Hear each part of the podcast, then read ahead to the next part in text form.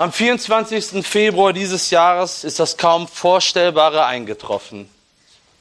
Es herrscht erneut wieder Krieg auf dem europäischen Kontinent. Laut einer Schätzung der UN sind seit Beginn des russischen Einmarschs mehr als zwei Millionen Menschen auf der Flucht. Dies ist seit dem Zweiten Weltkrieg die am schnellsten wachsende Flüchtlingskrise und ein Ende ist nicht in Sicht. Und wir müssen uns fragen, welcher Herrscher, welche Nation, welches Bündnis kann diesen Wahnsinn beenden? Wer garantiert, dass Menschen nicht entfremdet werden, entwurzelt werden aus ihrer Heimat, dass Mütter nicht um ihre Söhne weinen müssen? Wer garantiert das? Ich weiß nicht, wie es euch geht, aber aus menschlicher Perspektive bin ich ratlos. Und deshalb ist es wichtig, dass wir die Perspektive wechseln, dass wir die Geschehnisse aus der Bibel betrachten und nicht aus uns selbst.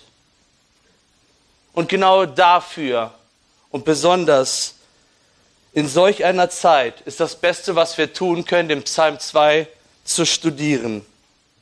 Es gibt nichts Neues. Das, was wir erleben, ist nichts Neues. Die Geschichte wiederholt sich. Und der Psalm 2 hat immer recht. Bevor wir unseren Predigtext lesen, möchte ich kurz darauf eingehen, was es mit diesem besonderen Buch der Psalme auf sich hat. Für die Juden ist es das Buch der Loblieder. Es ist voll persönlicher Zeugnisse, die von Leid, Klagen, Freude, Dank und auch Triumph durchdrungen sind.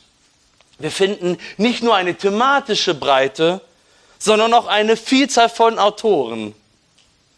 Und jeder von ihnen hat eine einmalige Beziehung zu dem Gott Israels, die für uns dokumentiert wurde. Diese einzigartige Sammlung von Gebeten repräsentiert eine Zeitspanne von mehr als 900 Jahren. Atemberaubend, mehr als 900 Jahre. Und nicht nur die Entstehung dieses Buches einzigartig, sondern auch sein Stil. Es zählt zu den poetischen Büchern der Bibel. Die westliche Poesie bedient sich dem Gleichklang der Silben. Die hebräische Dichtkunst ist dagegen anders. Sie ist voll von Wiederholungen, Steigerungen, Gegensätze. Es ist vielmehr ein Gleichklang der Gedanken. Und genau das empfindet das jüdische Ohr als Poesie. Liebe Gemeinde, ist es Zeit, diese unausschöpfliche Schatzkammer des Lobpreises zu, öff zu öffnen und eines ihrer größten Meisterstücke zusammen zu lesen. Möge der Psalm dir Trost, Frieden schenken, wie es unseren Geschwistern in der Zeit der Kirchengeschichte zuvor tat. Wir lesen den Psalm 2 nach der Schlachterübersetzung. Psalm 2, Vers 1. Warum toben die Heiden? Und da sind die Völker Nichtiges. Die Könige der Erde lehnen sich auf und die Fürsten verabreden sich gegen den Herrn und gegen seinen Gesalbten. Lasst uns ihre Bande zerreißen und ihre Fesseln von uns werfen, denn Himmel thront lacht. Der Herr spottet über sie, dann wird er zu ihnen reden in seinem Zorn und sie schrecke mit seinen Grimm. Ich habe meinen König eingesetzt auf Zion, meinen heiligen Berg. Ich will den Ratschluss des Herrn verkündigen. Er hat zu mir gesagt, du bist mein Sohn. Heute habe ich dich gezeugt. Er bitte von mir, so will ich dir die Heidenvölker zum Erbe geben und die Enden der Erde zu deinem Eigentum. Du sollst sie mit eisernen Zepter zerschmettern, wie Töpfergeschirr sie zerschmeißen. So nehmt nun Verstand an, ihr Könige, Und lasst euch warnen, ihr Richter der Erde. Dient dem Herrn mit Furcht und frohlockt mit Zittern. Küsst den Sohn, damit er nicht zornig wird und ihr nicht umkommt auf dem Weg. Denn wie leicht kann sein Zornen brennen. Wohl allen, die sich bergen bei ihm. Das Predigtthema lautet, Jesus Christus ist der wahre König der Menschheitsgeschichte. Die Predigt ist in vier Abschnitten jeweils drei Versen aufgeteilt. Die Gliederung lautet, vier Wahrheiten über die Königsherrschaft Christi, die uns ermutigen sollen in schweren Zeiten. Vier Wahrheiten über die Königsherrschaft Christi, die uns ermutigen sollen in schweren Zeiten. Die erste Wahrheit, wie seine Feinde sind. Verse 1 bis 3. Die zweite, wie sein Vater ist. Verse 4 bis 6. Die vorletzte, wie seine Herrschaft ist. Verse 7 bis 9. Und die letzte Wahrheit, wie sein Versprechen lautet. Verse 10 bis 12. Lasst uns mit der ersten Wahrheit über die Königsherrschaft Christi beginnen, damit wir Ermutigung erfahren in diesen schweren Zeiten, die da lautet, wie seine Feinde sind. In den ersten Vers lesen wir von Heiden und Völkern und ihr Zustand ist tobend. Und das Wichtige ist, das Wort Volk steht in der Mehrzahl. Wenn ich hier vorne stehe, rede ich nicht über eine bestimmte Nation, sondern über alle. Wir können zu Recht sagen, nichts, nichts könnte die gegenwärtigen Ereignisse so gut beschreiben wie das Wort toben. Wir erleben einen blutigen Krieg. Nicht ohne Grund gibt es Stimmen, die sagen, es könnte in einem dritten Weltkrieg enden, weil das Konfliktpotenzial gewaltig ist. Dennoch müssen wir uns fragen, hatte das der Psalmist vor Augen, als er diesen Psalm schrieb? Das Toben gilt nicht den Nationen untereinander, sondern Gott. Der Schöpfer ist das Ziel ihres Angriffs, ihrer Feindschaft, wie wir in Vers 2 lesen müssen. Es handelt sich damit um einen vertikalen Konflikt zwischen dem Geschöpf und seinen Schöpfer. Ja, die Zeitungen sind voll mit Beweisen, dass das alte Sprichwort wahr ist. Der Mensch ist dem Mensch ein Wolf. Er zerfleischt sich gegenseitig aufgrund seiner Sündhaftigkeit. Aber in den ersten drei Versen geht es um mehr, um was ganz anderes, sondern eher, der Mensch ist dem Mensch ein Komplize anstatt ein Wolf. Wenn es darum geht, seine Schöpfer zu bekämpfen, dann finden wir eine Einigkeit, eine erschreckende Einigkeit, die alles übersteigt. Sie übertrifft die Geschichtsbücher oder alles, was in Geschichtsbüchern dokumentiert wurden. Eine Einheit, die nicht schrecklicher sein könnte. Ein Komplott, dessen Ausmaß alle Völker und alle Zeitalter umspannt.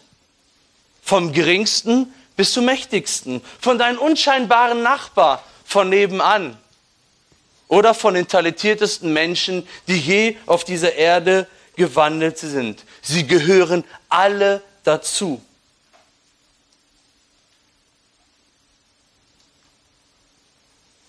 Ab Vers 2 lesen wir von Königen und Fürsten, die diese eben genannten Heiden und ihre Völker repräsentieren.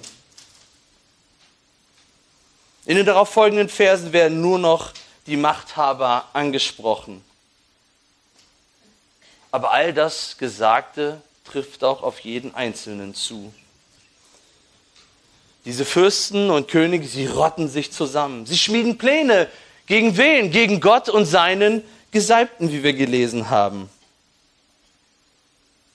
Aber wer? Aber wer ist dieser Gesalbte, fragst du dich, der auf der Seite Gottes steht? Dies ist eine wichtige Frage, die wir klären müssen, damit wir diesen Psalm nicht falsch verstehen. Die Einsetzung eines damaligen Königs wurde durch eine öffentliche Zeremonie bestätigt. Dies geschah, indem Öl auf das Haupt des zukünftigen Königs gegossen wurde. Und wir denken an, ja, an David, an Samuel, der den Auftrag bekommen hat von Gott, geh und salbe David zum König. Damit oder deswegen können wir auch einen Gesalbten als König betiteln oder einen König als Gesalbten.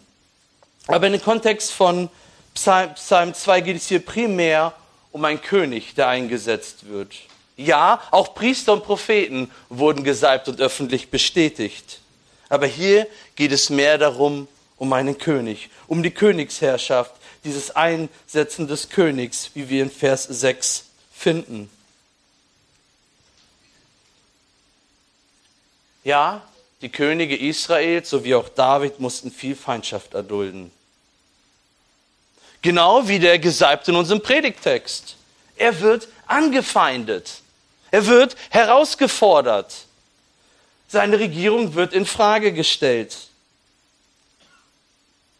Und wer kann es besser berichten als die Psalme des Königs David selbst?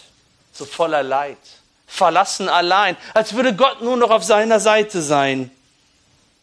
Aber spätestens, wenn wir in Vers 6 angekommen sind, müssen wir bekennen, wie wichtig diese Herrschaft dieses einmaligen Königs ist. Diese, diese Herrschaft oder dieser König entscheidet, oder wie du zu diesem König steht, entscheidet dein Schicksal. Des Weiteren finden wir viele parallele Stellen im Neuen Testament, die den Psalm 2 auf Christus beziehen. Die wichtigsten sind Hebräer 1, Apostelgeschichte 4, Apostelgeschichte 13. In Apostelgeschichte 4 werden die ersten beiden Verse aus Psalm 2 zitiert und mit der Kreuzigung in Verbindung gebracht. Herodes, Pilatus, die Heiden und die Juden stehen für die Machthaber und die Nationen ihrer Zeit. Sie fanden Einheit, indem sie sich an ihrem Schöpfer vergriffen. Damit haben wir die Konstellation geklärt. Auf der einen Seite ein Bündnis aus Menschen, aus sterblichen Machthabern. Auf der anderen Seite ein göttliches Bündnis. Gott und sein Gesalbter. Zu Recht beschreibt der Psalmist in Vers 1 in seiner Frage ihr Vorhaben als nichtig. Die Pläne sind nichts wert. Es ist ein ungleicher Kampf. Es ist schon entschieden. Die göttliche Seite kann nur als Sieger hervorgehen. Damit ist gewiss, das Bündnis der Menschen ist zum Scheitern verdammt. Aber dennoch hören wir ihren Schlachtruf in Vers 3, der ihre rebellische Haltung repräsentiert. Da heißt es, lasst uns ihre Bande zerreißen und ihre Fesseln von uns werfen. Und genau dieser Grundgedanke wird schamlos in aller Öffentlichkeit aus, zur Schau gestellt. Und nicht nur das, dieser Schlachtruf heilt auch bis in unsere Zeit in die Gegenwart. Deshalb frage ich dich, hörst du sie rufen? Hörst du ihren Schlachtruf? In den Parlamenten, in den Bildungseinrichtungen, in den Medien, am Arbeitsplatz, in seiner eigenen Familie? Überall hören wir solche Parolen und sie erklingen in allen Sprachen der Welt. Aufgrund seiner totalen Verderbtheit achtet oder betrachtet der Mensch Gottes Gebote als eine Last. Sie haben ja gesagt, lasst uns ihre Bande zerreißen und ihre Fesseln von uns werfen. Wie ein Zugtier, das sich von dem Joch seines Herrn befreien will, um sein eigener Herr zu sein. Gottes Herrschaft als Last? Ist das wahr? Niemals. Es ist doch die Sünde, die versklavt. Im Gegensatz zu dem Wort Gottes, zu dem Gesetz Gottes. Wir kennen die, berühmte, die berühmten Worte von Jesus selbst. Denn mein Joch ist sanft und meine Last ist leicht. Psalm, Psalm 19, wertvoller als reinstes Gold und süßer als der edelste Honig. Richtig rein und es erfreut das Herz. So werden die Gesetze Gottes beschrieben in der Bibel. Deshalb ist es ganz wichtig, dass wir uns selbst prüfen. Ich möchte uns aufrufen zu fragen, wie stehen wir zum Wort Gottes, zu der Herrschaft Gottes? Empfindest du es als eine Last? Wie die Heiden und ihre Völker? Wie die menschlichen Machthaber? Oder als eine Leichtigkeit, wie wir eben gehört haben in der Schrift? Und genau diese Antwort zeigt, auf welcher Seite du stehst. Eins ist gewiss, es gibt keine Neutralität. Deshalb säume nicht und beantworte diese Frage für dich selbst. Es gibt kein Dazwischen. Für keinen.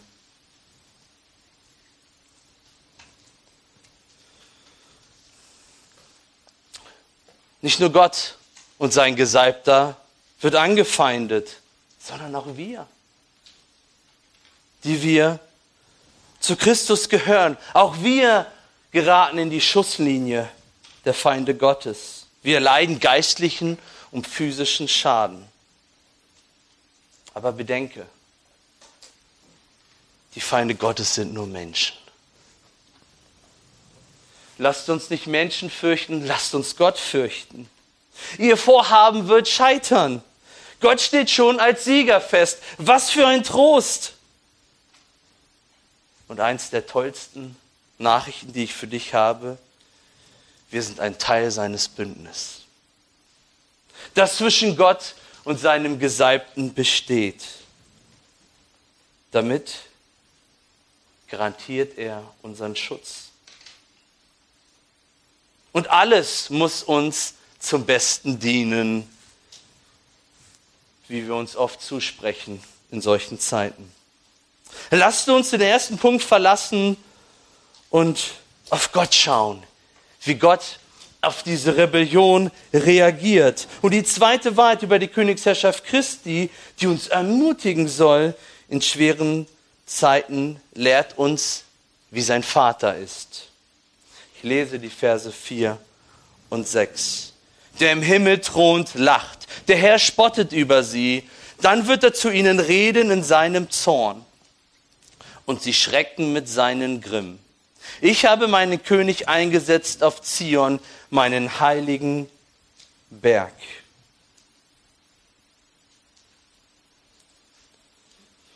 Im Vers 4 lesen wir, dass Gott auf seinem Thron sitzt. Und dort völlig unge ungehindert herrscht. Er ist unerreichbar für seine menschlichen Feinde. Und der zweite Teil des vierten Verses sollte das Blut in unseren Adern gefrieren lassen. Dort heißt es, Gott lacht. Gott lacht. Und wir finden es nur einmal in der Schrift. Und wenn Gott, der Vater, lacht, dann bedeutet das nichts Gutes für seine Feinde. Und dieses Lachen, dieses schallende Gelächter muss unerträglich sein für die, die in Opposition zu Gott stehen. Zu Recht sein Lachen und Spotten über diese Herrscher dieser Welt.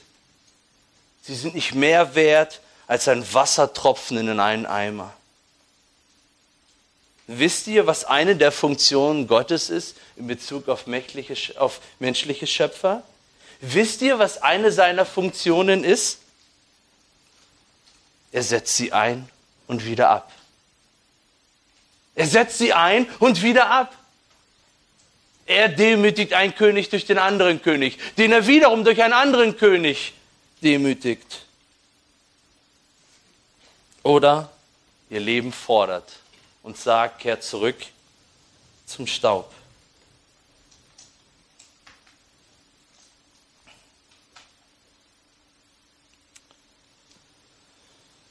Er lässt die Reiche des Gottlosen florieren, aber er bringt sie auch wieder zu Fall. Große Weltreiche, Imperien, die, unseren Verstand übersteigen, führend in den verschiedensten Bereichen, im Besitz von nuklearen Sprengköpfen, und dennoch machtlos gegen die wahrhaftige Souveränität Gottes.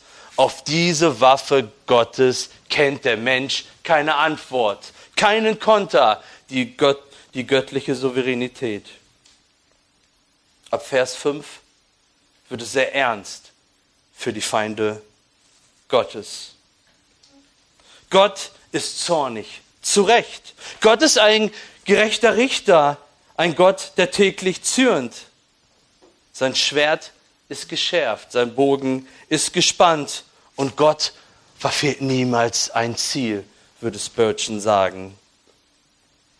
Diese Warnung ergeht an alle, die nicht umkehren wollen. Nicht ohne Grund heißt die berühmte Predigt von Jonathan Edward, Sünder in der Hand eines zornigen Gottes und nicht Gott in der Hand eines zornigen Menschen. Das Toben der Völker und ihrer Führer schlägt in einen kollektiven Schrecken um. Ab Vers 5. Gottes Antwort auf die Rebellion ist nicht nur Zorn und Grimm, sondern auch eine Person. Und ohnmächtig müssen die Völker hinnehmen, wenn Gott seinen Beschluss erfüllt. Die Einsetzung seines Königs in Vers 6.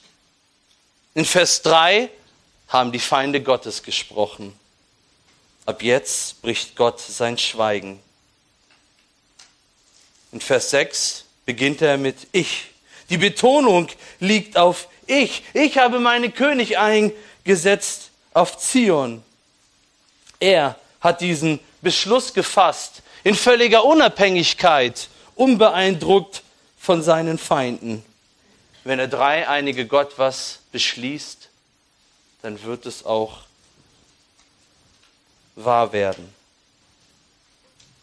Und das Wort mein, er sagt mein König, bezieht sich auf diese besondere Verbundenheit zwischen Gott und seinen Gesalbten, zwischen Gott und seinen König.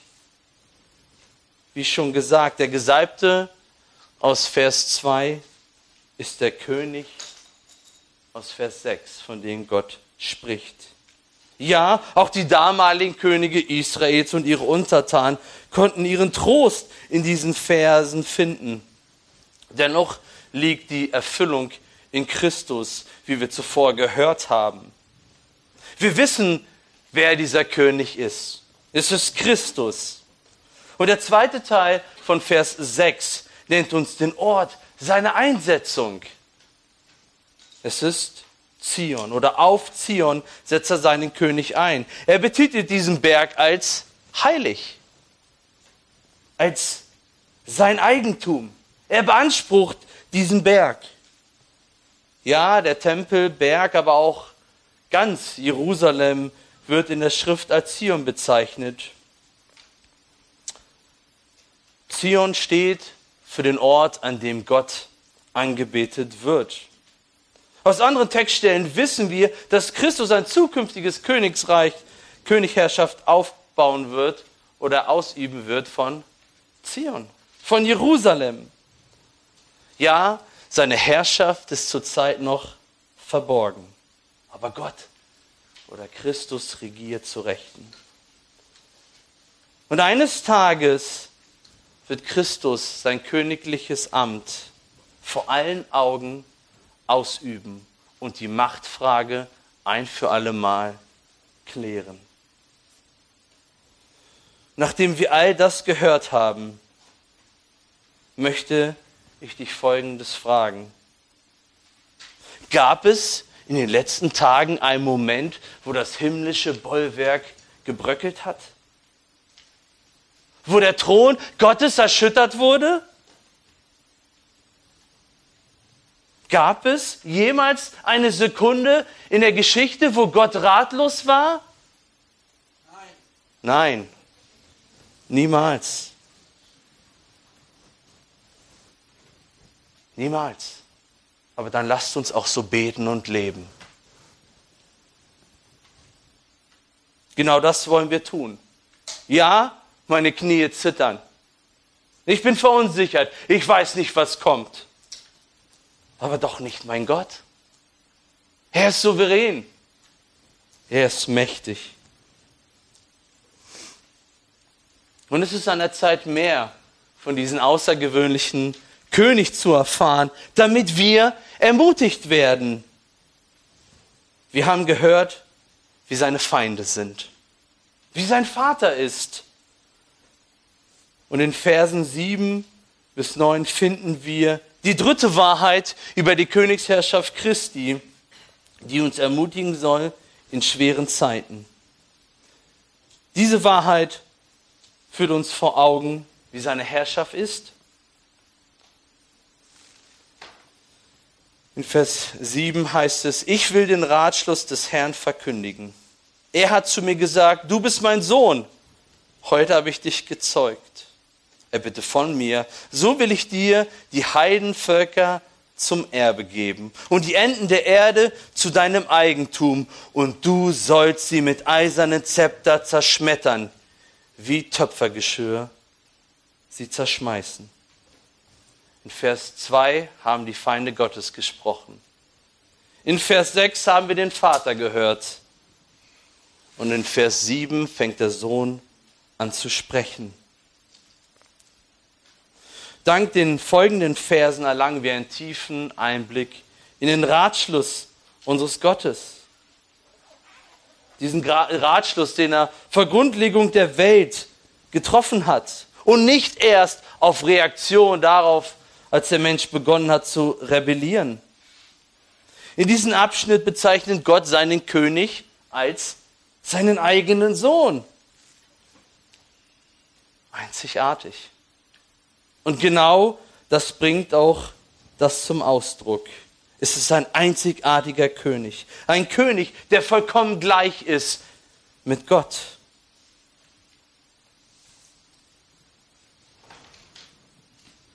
Wir denken an die Worte Gottes bei der Taufe seines Sohnes in Matthäus 3:17.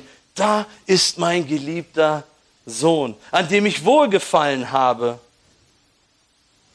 Es kann nur Christus sein, dieser Sohn. Aber was bedeutet diese Aussage im Text? Ich habe dich gezeugt. Was bedeutet das? Ich möchte kurz darauf eingehen, was es nicht bedeutet, damit wir was nicht falsch verstehen. Es bedeutet nicht, dass Christus geschaffen wurde. Dass es einen Moment gab, in denen seine Existenz begonnen hat, wie es auf uns oder auf alle anderen Geschöpfe zutrifft. Nein, aus Hebräer 13, Vers 8 wissen wir, dass Christus ewig ist. Damit ist er ohne Anfang und ohne Ende. Das, das trifft nur auf Gott zu. Das Wort gezeugt aus Vers 7 bedeutet vielmehr hervorbringen einsetzen. Und das heute bezieht sich auf diesen bestimmten Tag der Einsetzung.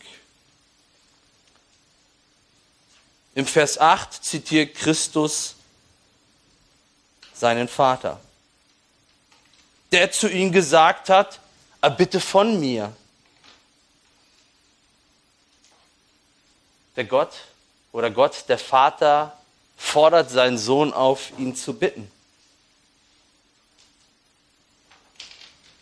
Er will, dass sein König das einfordert, was ihm zusteht.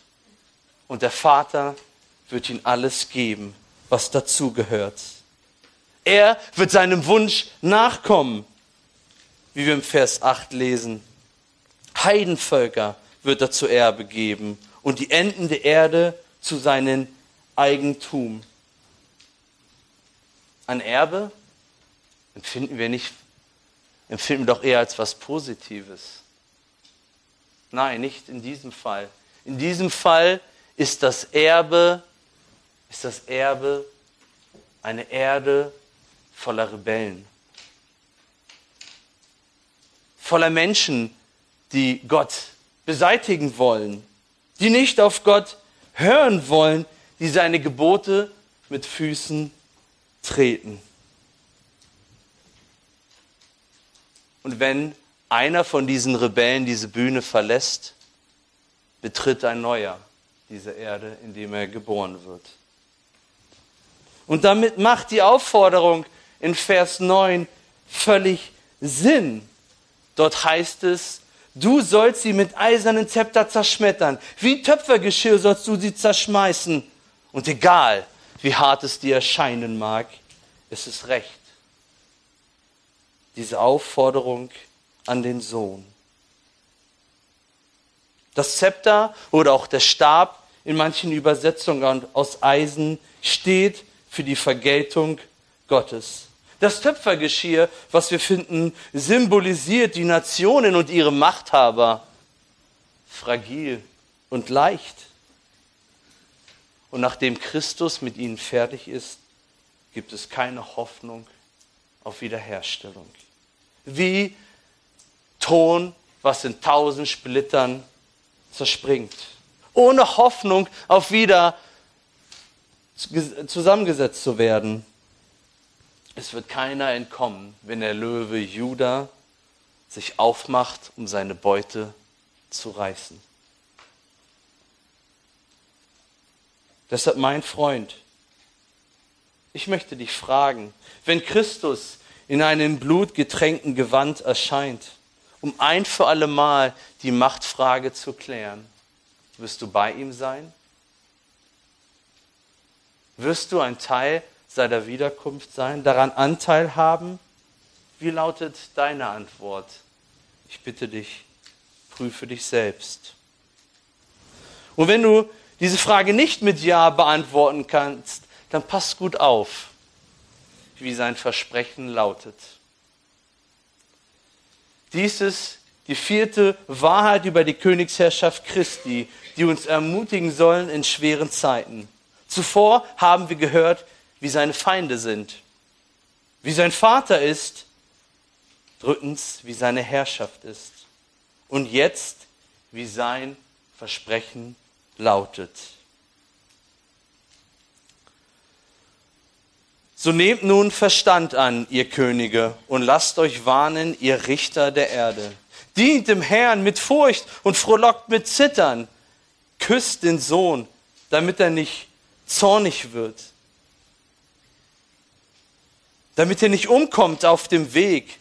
Denn wie leicht kann sein Zornen brennen. Wohl allen, die sich bergen bei ihm. Nachdem wir gehört haben, welche Strafe denen droht, die gegen Gott und gegen seinen Gesalbten rebellieren, wendet sich ab jetzt der Psalmist an die Zuhörer, an die Feinde Gottes. Und er sagt, so nehmt nun Verstand an, lasst euch warnen. Die Verse, die wir zuvor gelesen haben, soll nicht zur Vernunft führen. Du sollst aufwachen, du sollst deine Waffen niederlegen. Die, die sich einst von Gott lossagen wollten, sollten jetzt seine Nähe suchen. Sich vor Christus demütigen. Und diese Aufforderung der Demütigung finden wir in Vers 12. Da heißt es, küsst den Sohn, damit er nicht zornig wird. Küsst den Sohn.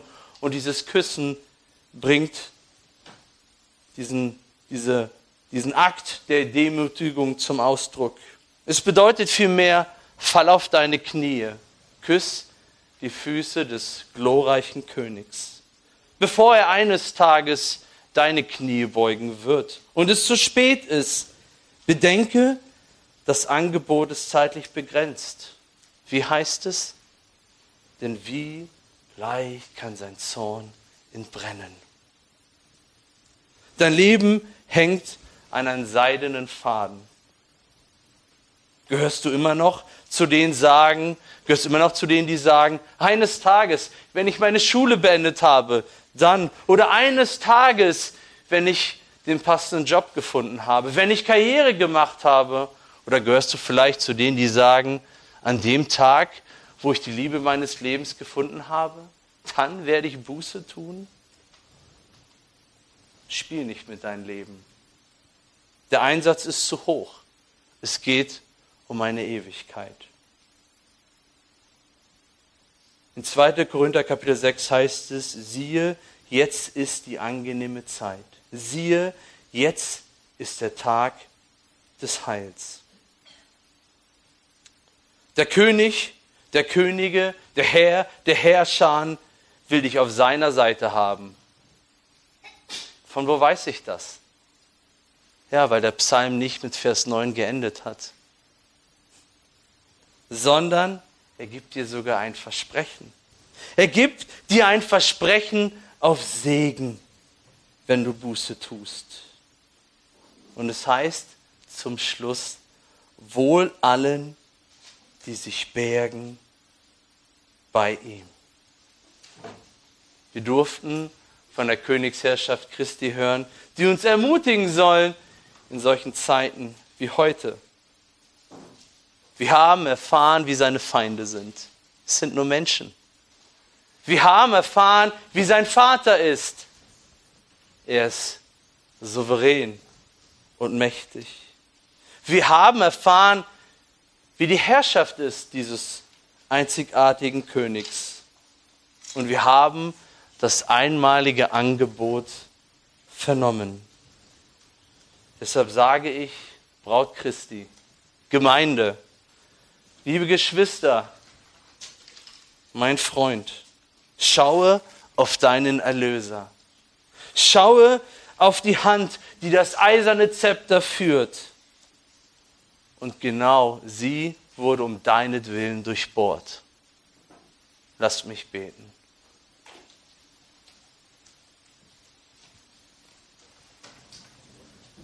Wer ist ein Gott wie du, der die Sünde vergibt, der seinen Zorn nicht alle Zeit festhält, sondern Lust hat an der Gnade?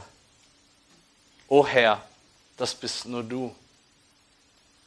Du bist der einzig wahre Herrscher über alle Dinge. Du bist völlig souverän und ich bitte von ganzem Herzen, Herr, dass ich meinen Geschwistern ja, deine Herrschaft vor Augen führen konnte, wie du sitzt, völlig souverän, unbeeindruckt. Und dass wir, dass du uns einen Ratschluss verkündet hast, an dem wir teilhaben können, ein Bündnis, in das wir eingeschlossen sind, nämlich das Bündnis zwischen dir und deinem Sohn. Und ich möchte dich loben und preisen in aller Ewigkeit. Und wenn es hier Menschen gibt, Herr, die, die nicht, die dich noch nicht kennen, Herr, dann möge es unser Gebet sein, dass sie dich finden und dass sie eines Tages mit uns in dem Chor der Erlösten dich preisen werden in aller Ewigkeit. Amen.